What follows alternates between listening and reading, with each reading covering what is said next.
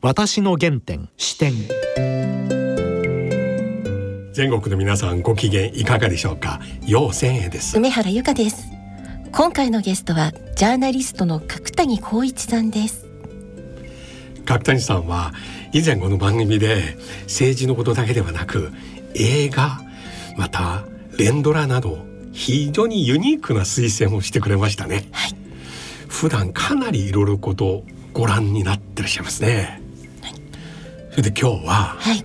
現在この菅政権のコロナ問題の対策と今後の行方についてちょっと高谷さんの鋭い意見を聞きたいんですね、はい、さらにこのままでは今年の解散総選挙また自民党内にどんな影響出るのかそこまで聞きたいんですね。はい。それでは私の原点視点進めてまいります私の原点視点。角谷さん今日よろしくお願いします、はい、よろしくお願いします。ちょっと久しぶりですね。そうですね。今年もよろしくお願いします。だけどいつの間にかコロナはここまで来ましたね、まああの政治記者から見ればね、うん、今回のコロナの問題っていうのは今年約間もなく1年になろうとしてますけれどもね、はい、えー、やっぱり初動のミスから始まって、はい、それから決断しない、はい、えー、それからまあ例えば感染症の指定をしたことによって、はい、医療を守ろうとするあまりに検査をさせない、はい、まあ、いろいろこう政策的な失敗がありますよね。うん、えー、だからこれをまあトータルで、えー、今日まで見てきて、うん。まあ事実上政治的人災だとい。うふうに見ざるを得ないんじゃないだろうかと。そうですね。特にいまだに議論されて決断してないのは、うん、PCR 検査をたくさんやった方が良いか良くないか。うん、一つの観点は PCR 検査たくさんやると医療を圧迫して医療崩壊する。しかしここまでの結果見ると、うん、PCR 検査を早期に大規模にやらないため、どんどんどんどん経路不明な感染が増えてそうですねかえって医療圧迫してるんです。うん、でまた同じ理由で経済も全く本格的な回復はしない。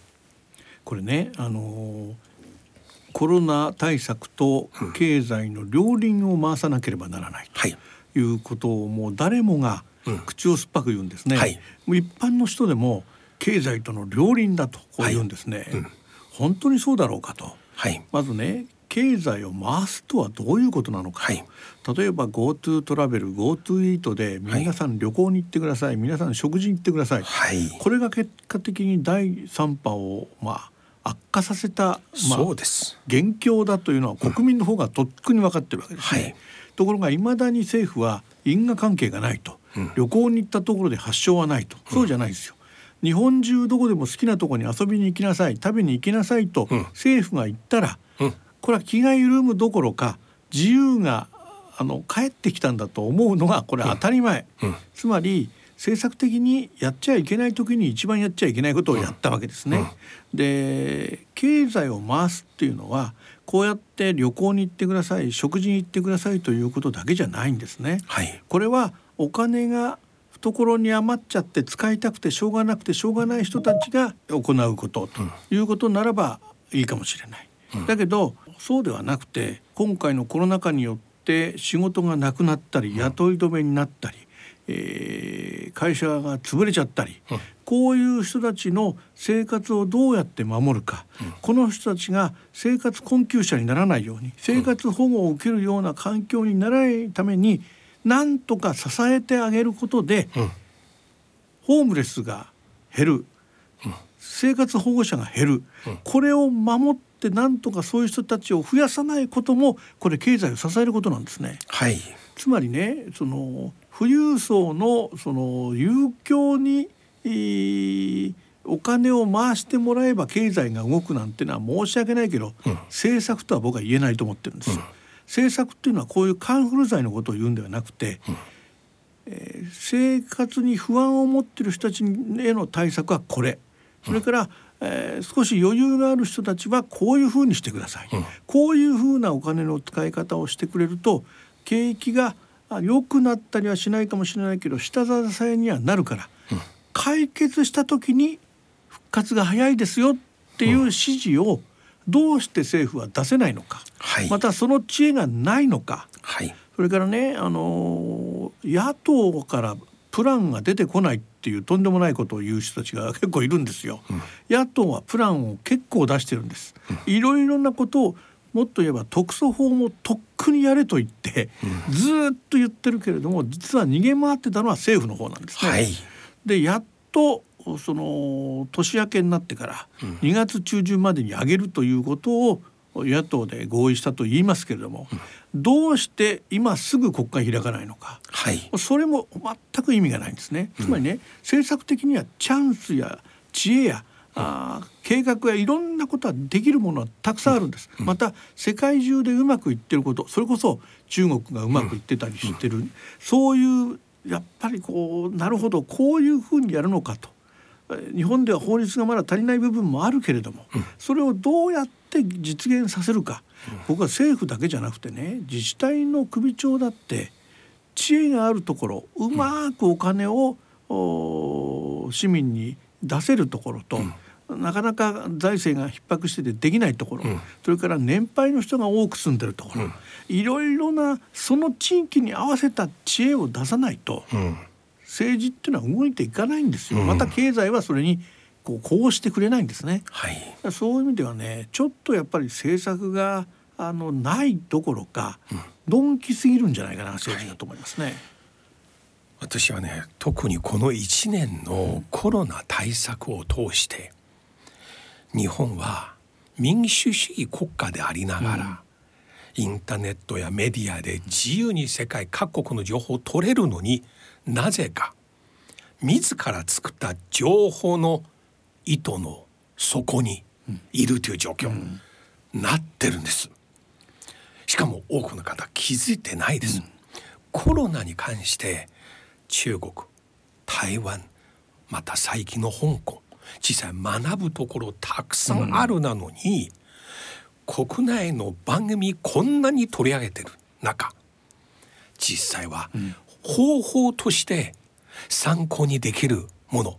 についての議論がない。うん、一番ね今の重要なことはいかに感染者をこれ以上増えないこと、うん、そのために出口結果論の飲食店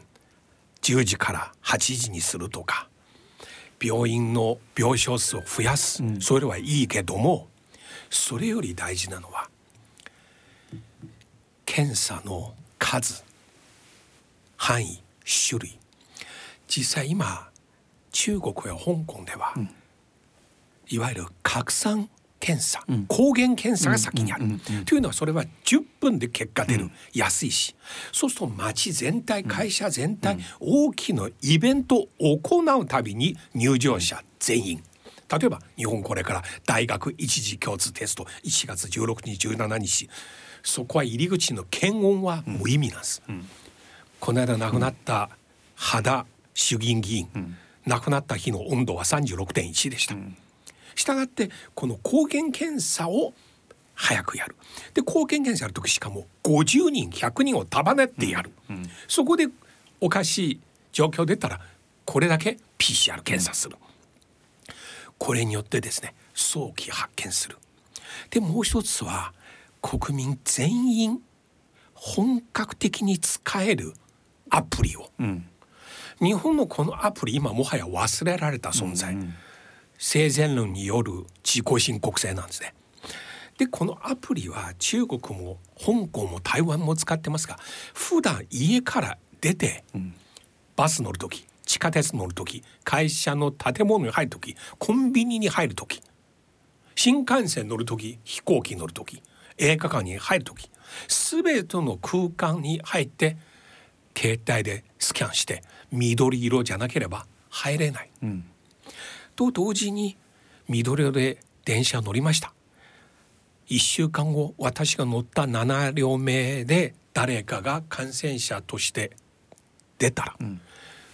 同じ時間7両目にいる人間の携帯全員黄色くなります、その瞬間に彼らはいろいろ場所入れなくなります、自宅待機です、と同時に検査する。陽性になったら赤、こうやってずいぶんですね。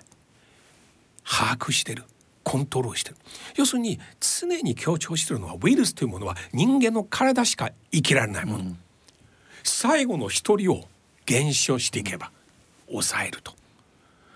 このような話は全然しないで専門家の多いこの国ではなぜと。逆にね飲み屋は8時までにしてくれとか、えー会食は4人までにしてくれなんていうルールを言って、なるほどこれで解決するのかなと思う国民が、あいると思うこと自体がどうも非科学的でね。あのじゃあ9時からのの飲む人はどこがいけないのかと。そうじゃない、つまり延々と飲んでるとだんだん声が大きくなったり、うん。酔っ払ってその、そういう緊張がなくなってしまうからだってことを言うなら、そういうふうな言い方もあるしまさに今のようなアプリがあればもう飲食店を追い込まなくてもできることはあるわけですよね。ここに今日街に出られる人間全員、現時点陰性な人間っていう前提なの、これが社会を作る体制なの、だからねこれは一番重要なの。結局ねそのお上が言うから大丈夫だっていうのはね日本の今までの政治はいっぱい同じようなことある。戦時中の歴史も含めて、まあね戦時中まで行くとちょっとおかしいなこともたくさん出てきちゃうんだけど、うん。例えば最近、まあ、ここ20年30年であってもね例えば海が汚れてしまった、あーそそれでそのきれいになったと、じゃあそこで取れるカニをお総理官邸で総理以下みんなが食べましたと、まあこれでもう大丈夫ですと。別に総理大臣はあのリトマス試験しても何でもないんですね。ある時にはカイラワレ大根が問題だというふうに言われた。最後は総理大臣がやっぱりこれもカイワレ大根を官邸で頬張って、これでもう安全宣言とこう言うんですね。あの総理大臣があの食べたからといって、何の科学的根拠もないんだってことをね、でもこうやってお上が大丈夫だと言えばお上が毒味をしてれば解決だっていう発想がねもともとあるんじゃないですかこの国には。そこが僕ちょっと心配なんですそうね。なんですよ。あと先ほどの話た大量検査してそしてその陽性者の周りの人、例えば家族。日本では陽性者出たらその家族も気をつけて家族もマスクしなさい。そのレベルじゃ解決しない、家族が引き続き出かけるなら、その家族経由で広がるんです。中国は家族も隔離、その場合は無症状。だけど密接接触者として、これはね政府がたくさんのホテルを徴収するんです。これによってホテルを貸し切って、空港周辺外国から来た方、症状の有無関係なく全員2週間、これこそホテルへの GoTo、本当ですよね。一石二鳥。うんそうなんだよね。だからどうもねそのどんな政策にも裏にどう誰かが儲かる仕組みとか、誰かだけが恩恵を預かる仕組みとかがどうも見え隠れしていてね、はい。えーこういう政策をやって何兆円を突っ込めば誰が恩恵を受けるかなんてことまで分かってしまうそういう構造で政策が行われていること自体がもう政策とは呼べないんですね。そうです。政策とは行政が打つこと、だけどこの行政のトップ中央から地方まで皆さん記者会見の時口を揃えて言ってることは常に国民市民へのお願いなんです,、そうなんですね。これ本末転倒なんです、これあなたがやることは、行政がやることは、これニューヨークの州知事と比べたら、すぐわかります。行政力の発動、それがないです。5つの章とかもはやブラック。ジョーク。もうこれはお芝居のセリフとして書いても、もうおかしくないぐらい。まあその初動のミスから始まってね、はい。でえ例えば2月の春節の時のインバウンドのお客さんを当てにしたから止められなかったとかね、うん、習近平さんが来るかもしれないということがちらついてたから、えー、ちょっとこう早い反応ができなかったとかね、うん、それからオリンピックがあるからと、うん、でそれがもう1年延期になってからやっと行政が動き出すんですね。ところが今年になってからもまだなおオリンピックをやるために、あまり厳しいことをやりたくないっていうのがまあ見え隠れするんですね。でオリンピックで選手や関係者が来日するんでしょうか。どうやってその人たちの健康を管理する医療体制が組めるんでしょうか、うん、そういうことを考える前にやるってことだけ先に決めるっていうのが、どうも順番がおかしいんじゃないだろうかと。うん、でオリンピックをね日本の大手新聞社は全てオリンピックのスポンサードをしてるんですよ。なるほど。ですから新聞はオリンピックの中止議論っていうことを紙面にあまり載せたがらないんですなるほど。でね自分がスポンサーだからやらないんだったら新聞っていうのは何を仕事にしてるのかと。それこそ大本営報道になりますね。で自らが大本営になってる可能性もあるということを考えるとね、うんうん、やっぱりメディアがそういうスポンサードをしてるために、うん、えー、冷静な議論を提案できないと。いうこと自体がもうそもそもおかしいってことをメディアも気づいてほしいしそのメディアをその当てにしている読者の人たちにも気づいてほしいと思いますね。これまさにミッドウェイ以降敗退を転身という表現にする状況と同じではないでしょうか。でね、なんとかなると思ってるならその科学的根拠を示してほしいんですね。うん、でなんとかなるワクチンさえ来ればとかね、うん、まあいろんなこと言いますよ。でも、あのこの非常事態宣言だってどのくらい実はそので終わらせられるか全く目処立ってないわけですよ。そうです。あとは、オリンピック日本で開催される時に少なくとも集団免疫として日本ですでに成立した、うん、そうすると約7割の人間がワクチンをすでに打った、うん。うん、だけど現在この国では、ワクチンの許認可、うん、早くても2月下旬、うん、そこから2本打つ必要ありますよね。マイナス80度の輸送保存環境ですよね。アメリカはトランプさんは12月年内2,000万人打つと言いましたけどまだ350万人しか打ってないです。日本にはまだアメリカ製のこれはいつ届くか分かりませんがこう見ると、うん、5月6月の時点で、日本ではワクチンの接種率8割集団免疫6割7割もはや不可能ということは明らかです、うん、そこ宣言しないのはいつの時代と似てるだろうと言いたいんですね。そうですね。でそれもねおかしいと思う人とおかしいと思わない人ことに、えー、自民党の二階幹事長は、はい、自民党としてはオリンピックをやるっていう国会議決までしたいと、うん、でこれをやめろという人の考えがわからないと、うん、あのそれが僕にはよくわからないんですね、うん、どうしてそういう理屈になるの？やりたいっていう気持ちと、政治家がまたそういう決定権がある人たちがやるんだというのとは意味が違うんですね、うん、やりたいという気持ちはあるけれども、うん、もっと言うとアスリートは国民が嫌がってるのにやりたいんだろうかというふうに思うとアスリートの思いはそこには多分ないんだと思います。もちろん悔しい気持ちはいろんな思いあるでしょう。でね問題はこの国の仕組みの中でね、うん、えー、飲食店が潰れそうだ会社も潰れそうだ、うん。どうしてくれんだと、うん、政府に金出せと、まあ、こういうふうな声が出てくるわけですね。でいろいろ頼むなら保証もセットだとこういうふうに言うんですね。でもねこれ考え方はちょっとあのいろいろ議論があるのは分かってますけどあえて言えばねこれがもし震災だったり、えー、自然災害や地震だったりした場合に、えー、どうしてくれるんだ政府はどうしてくれるんだ金出せって声は上がるだろうかということなんですね。で政府は明確なビジョンと政策と対策を立てないから国民は怒ったり SOS を政府に求めるんですよ。つまり中途半端な政策が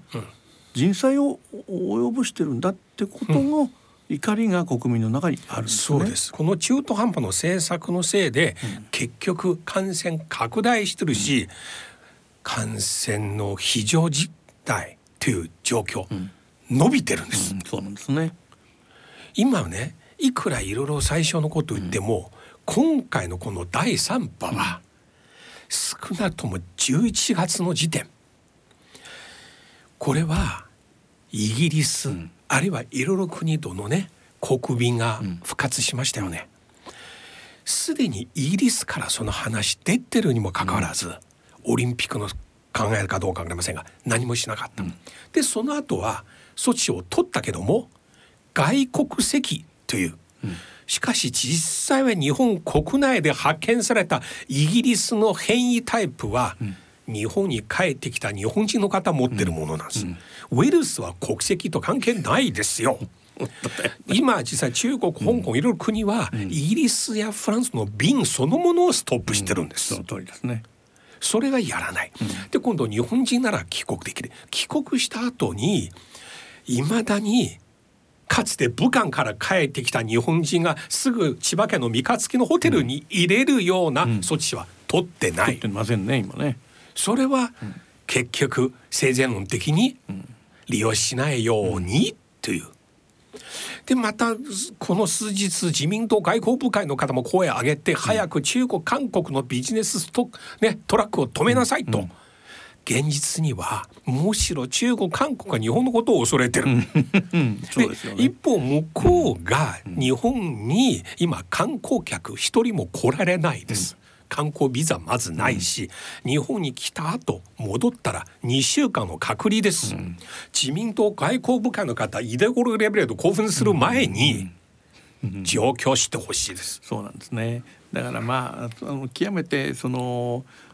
なんかこうなんていうかな。性善説でありね、ええ、それから同時にそのいささかその日本人の優勢思想みたいなのがものすごくあってね。あの日本の仕組みでそんなことが起こるはずがないというこう勘違いは国会議員が一人コロナで突然死んでしまってもなお反応しないということにやっぱり本当にのんきなあまた勘違いが続いてるっていうことはよくわかりますね。東京都の陽性率は12.5%隣の神奈川県の陽性率すでに24%ぐらい。これ世界的に見ても高いです、うん、さらに検査数の分母を見ると東京都は約6,000人ぐらいです、うん、6,000人のうち1,300人が陽性、うん、神奈川県は600何十人陽性率、これ二十数パーセントの陽性率出た以上、この国の検査数は？ということ聞かないと、テレビで言わないと。本当そうですね。ですからいろいろことをやるべき、うん、そこで一番一丁目、うん、主要な矛盾。そこをやったら全体の状況を改善する。そこに糸のね一枚を入れると全体の状況変わるところあるはず。ここは早期検査ですよ。まあもっと言えばね、これ安倍内閣や菅内閣に一貫して言われてる自分の失敗を認めないっていうところがねもうまさに先ほど転身って言葉があったけれども、ええ、撤退というのは死んでも言いたくないと、うん、言いたくないからこうなっちゃったっていうことも、うん、そんなことはよくわからない因果関係はわからないと。わからないんじゃなくてどう見てもこれ人災ですよってことを早く認めて今までの政策は間違ってたともう根本的にやり方を変えると。で自治体もそのこちらからのお願いベースやね自治体から言われたからといってやるみたいなこうどっちがあ言ってどっちが従ったかみたいなそのつばぜり合いみたいなことばかりやってるのをやめてですね、まあ、この特措法の中身をどうするかということはとても大事だと僕は思いますけどね。うん、ここ数ヶ月この政治家あるいは知事の方、うん。こういった行政のトップの方テレビに出る時のしゃべりすでに棒読み、うん、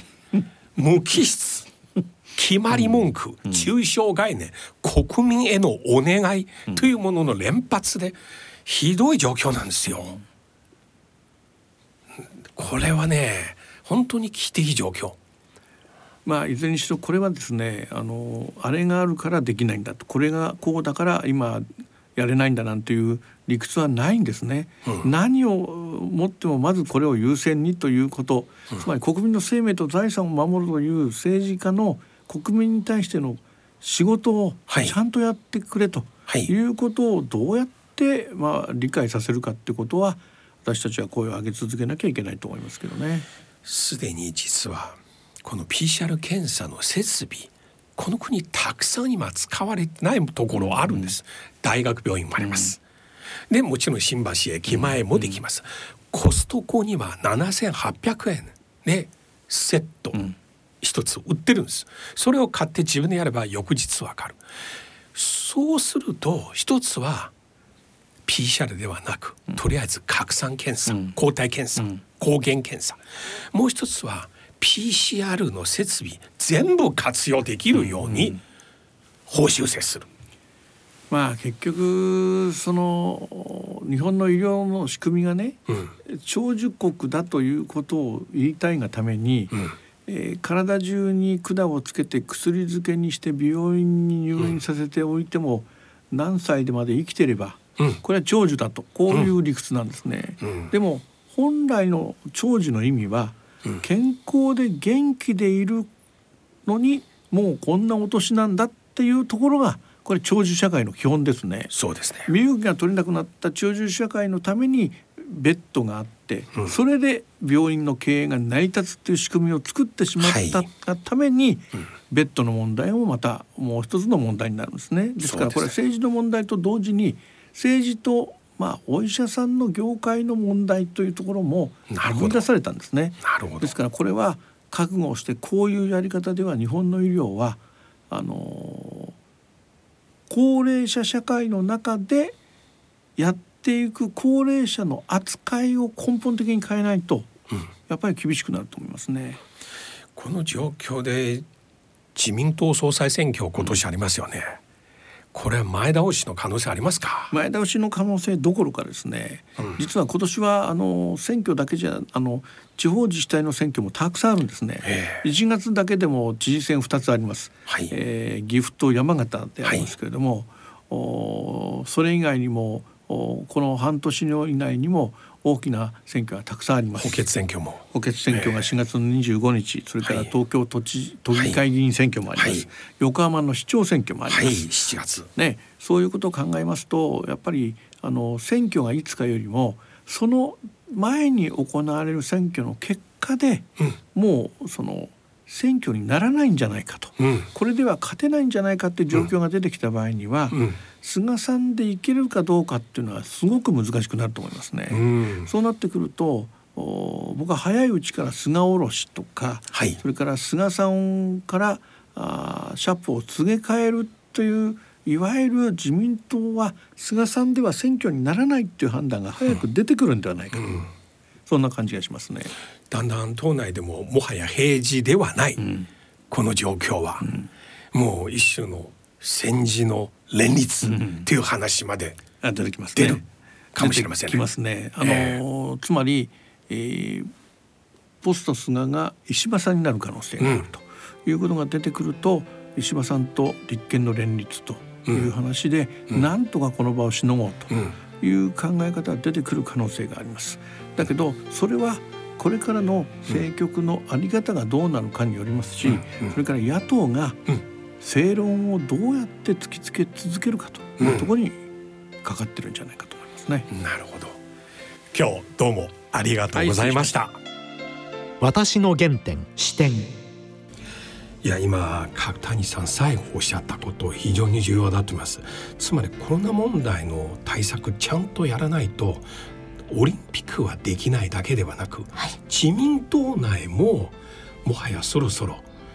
この政権だけでは総選挙勝てない。で今度これはもう平時ではなく有事戦時だと。今度党と党のこの壁を越えて何らかの連立を組む可能性すら出るではないか、と今言いましたね、はい、これはちょっと目離せませんね。はい。それではそろそろお時間です。お相手は陽千へと。梅原由香でした